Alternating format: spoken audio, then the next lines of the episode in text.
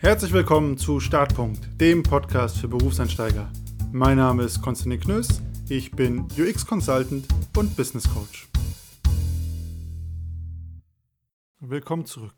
Die heutige Folge ist ein Hörerwunsch und zwar Liebe und Beziehungen am Arbeitsplatz.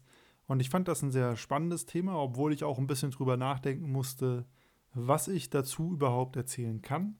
Aber es ist auf jeden Fall auch ein sehr relevantes Thema, denn wir alle streben nach Beziehungen, nach Partnerschaft. Überall da, wo Menschen zusammenkommen, können Funken sprühen und wir verbringen extremst viel Zeit auf der Arbeit. Das heißt, die Wahrscheinlichkeit ist schon mal einfach da relativ hoch, dass auch da mal die Funken sprühen. Zudem ist natürlich auch ein Teil der Wahrheit, wenn man seinen Partner nicht in Schule, Studium, Ausbildung kennenlernt und dann auch behält, gehört ja auch dazu, dann stehen die Chancen gar nicht schlecht, dass man am Arbeitsplatz vielleicht sogar den zukünftigen Partner kennenlernt. Das ist zumindest einer der Begegnungsorte, wo man noch Menschen trifft, je nachdem natürlich, wie groß die Firma ist. Und damit ist das Thema natürlich auch sehr relevant äh, für Berufseinsteiger oder Berufseinsteigerinnen vielleicht, um sich auch hier bei dem Thema ein bisschen zu orientieren oder ja, einen eigenen Umgang mitzuentwickeln. Denn natürlich ist das Thema am Arbeitsplatz, wie ich finde, auch immer noch ein sehr spezielles mit ein paar Dingen, auf die man aufpassen sollte, wo man ein bisschen mit Bedacht umgehen sollte, weil es ja doch nochmal ein anderer Kontext ist als jetzt vielleicht zum Beispiel Studium oder Leute, die man einfach sonst äh, direkt über eine Dating-App kennenlernt. Und ich kann heute natürlich keinem Vorschriften machen, wie er oder sie Partnersuche betreibt oder was, was euch auch wichtig ist bei dem Thema. Ich finde, das ist immer was sehr hochindividuelles. Und ich finde es auch gerade im Kontext der Arbeit ein sehr schwieriges Thema, zu dem es häufig nicht die eine richtige Antwort gibt, sondern ganz viele verschiedene Antworten. Ich will aber trotzdem versuchen, ein paar Gedanken mitzugeben, die dir dabei helfen können, ähm, vielleicht so selber deinen eigenen Umgang mit dem Thema Partnerschaft, Liebe, Beziehung am Arbeitsplatz oder vielleicht auch dem Kennenlernen eines neuen Partners am Arbeitsplatz umzugehen und zu entwickeln, und da muss jeder und jede sein bzw. ihren eigenen Umgang mit dem Thema dazu finden.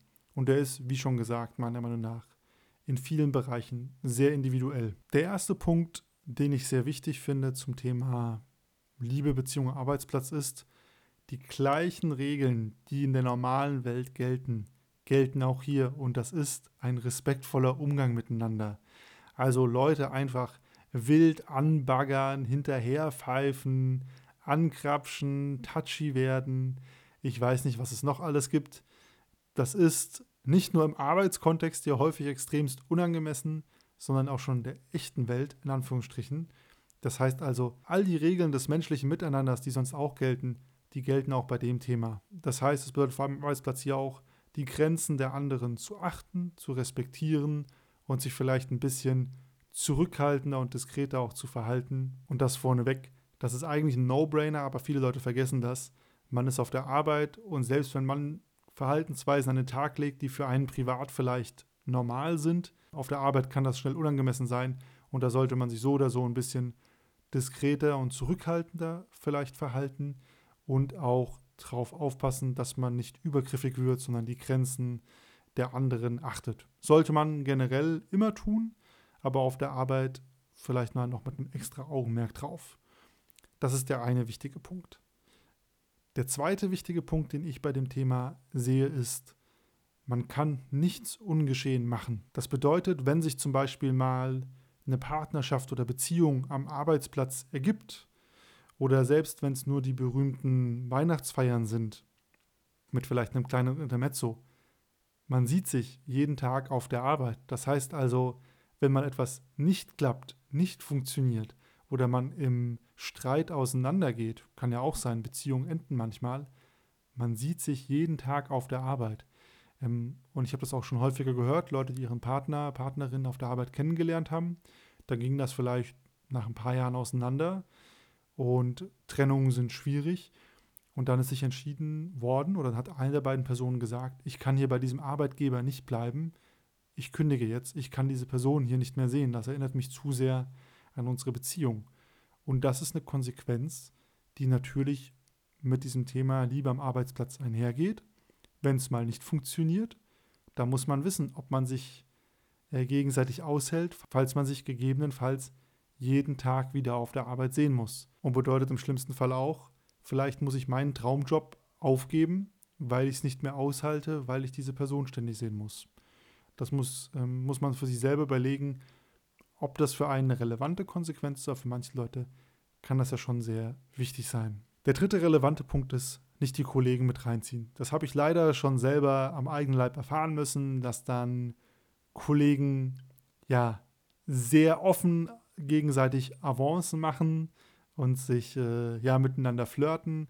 Es ist mega unangenehm, wenn man daneben dran steht und eigentlich arbeiten will und möchte und die Leute da sich wild anflirten und anbaggern. Also, ich meine, es kann jeder machen, was er will und in ihrer Freizeit ja sowieso, aber vielleicht nicht, wenn ich nebendran stehe und eigentlich entweder mit den Leuten was besprechen muss und möchte oder einfach wirklich arbeiten will. Das ist dann doch zu viel des Guten. Kann die wildesten Stilblüten treiben. Ich habe es auch selber schon mal erlebt, dass die Kollegen dann wild knutschend in der Kaffeeküche sind und so. Ich komme halt nur rein, will mir einen Kaffee holen und dann, ähm, ja, irgendwie störe ich dann die Leute dabei, wenn sie wie Teenager rumknutschen. Ähm, ja, und konnte mir meinen Kaffee nicht holen, weil es irgendwie auch unangenehm war und habe dann erstmal vor der Tür gewartet äh, nachdem ich da reingeplatzt bin. Also das ist was. Offensichtlich sollte man das nicht tun und nicht machen. Kann man alles auch in der eigenen Freizeit machen, ohne die Kollegen damit reinzuziehen.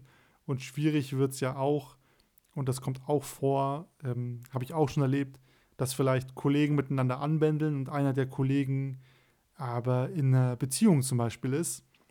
Und das sind auch so Sachen, da bin ich ganz ehrlich, das will ich als Kollege gar nicht wissen und mitkriegen. Ich will damit nichts zu tun haben, nicht reingezogen werden. Ich möchte nicht ähm, Mitwisserschaft oder dann fast schon Komplizenschaft haben, wenn irgendwer seinem Partner zu Hause fremd geht.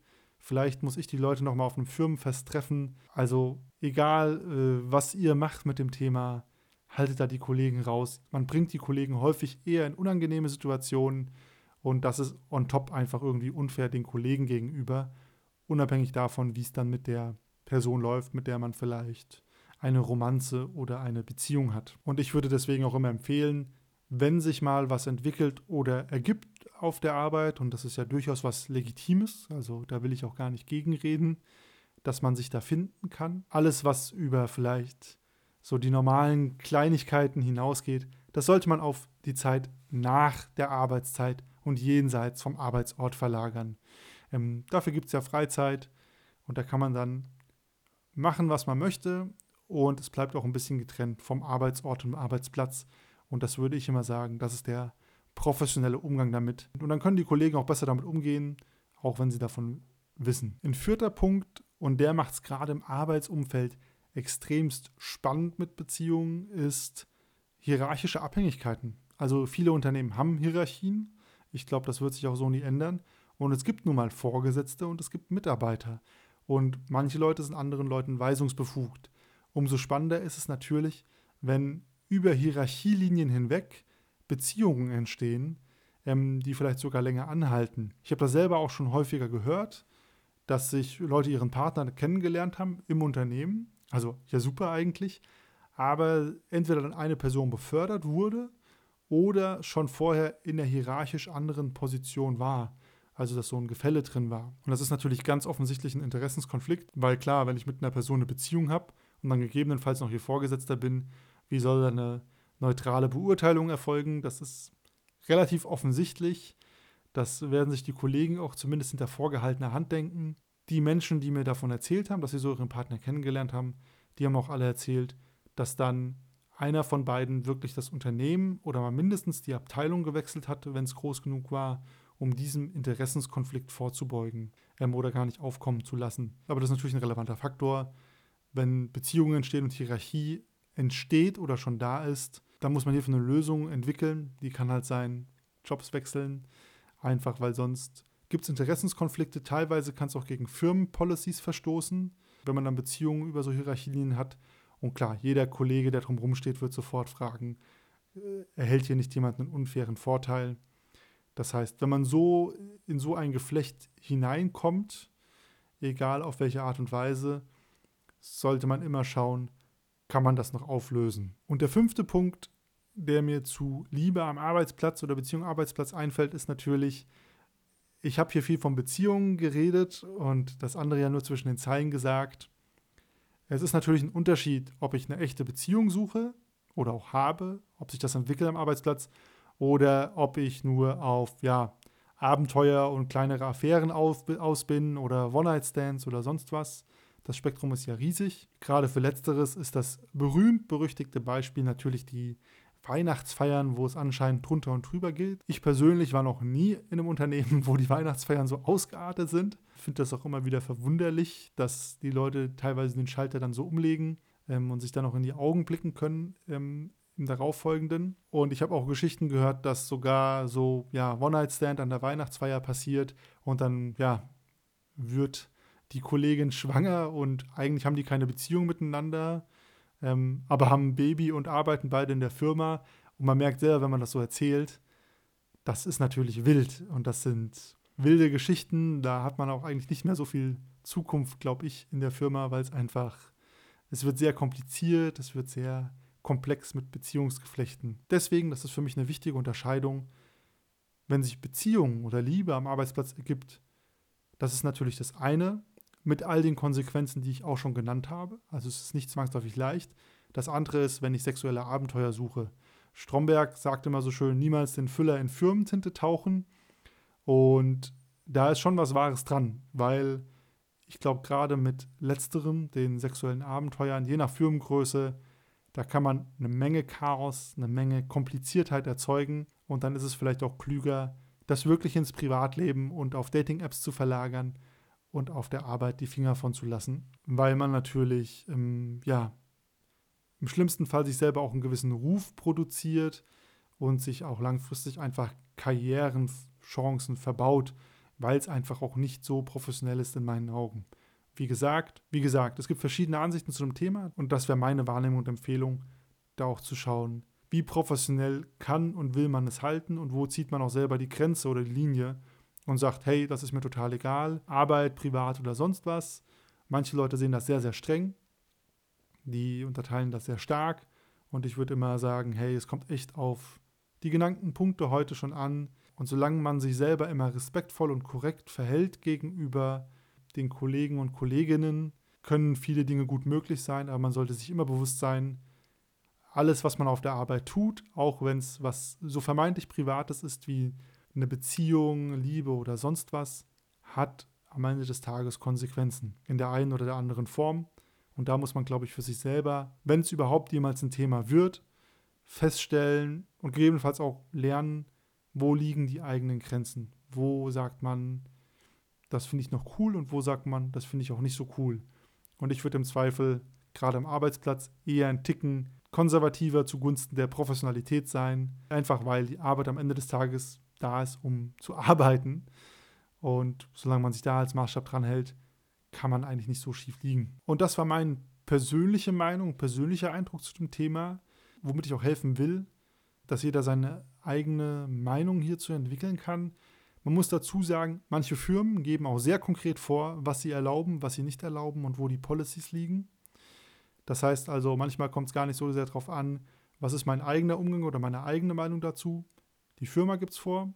Ansonsten bin ich natürlich sehr gespannt, was eure Erfahrungen und auch Meinungen zu dem Thema sind. Und da könnt ihr mir wie immer gerne schreiben auf LinkedIn, Start.podcast, auf Instagram, at oder per E-Mail, start.podcast.gmail.com. Da bin ich gerade bei dem Thema sehr gespannt auf eure Gedanken. Und ansonsten bis zum nächsten Mal.